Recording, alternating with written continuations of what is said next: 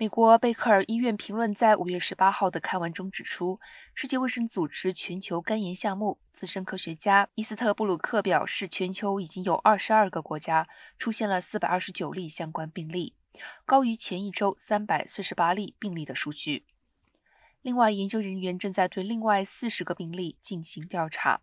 百分之七十五的确诊儿童年龄是在五岁以下。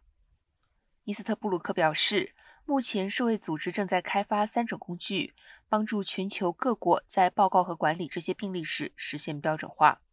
这三种工具包括调查这些病例的诊断流程图、收集全球病例临床信息的病例报告表格、如何处理儿童急性肝衰竭的指南。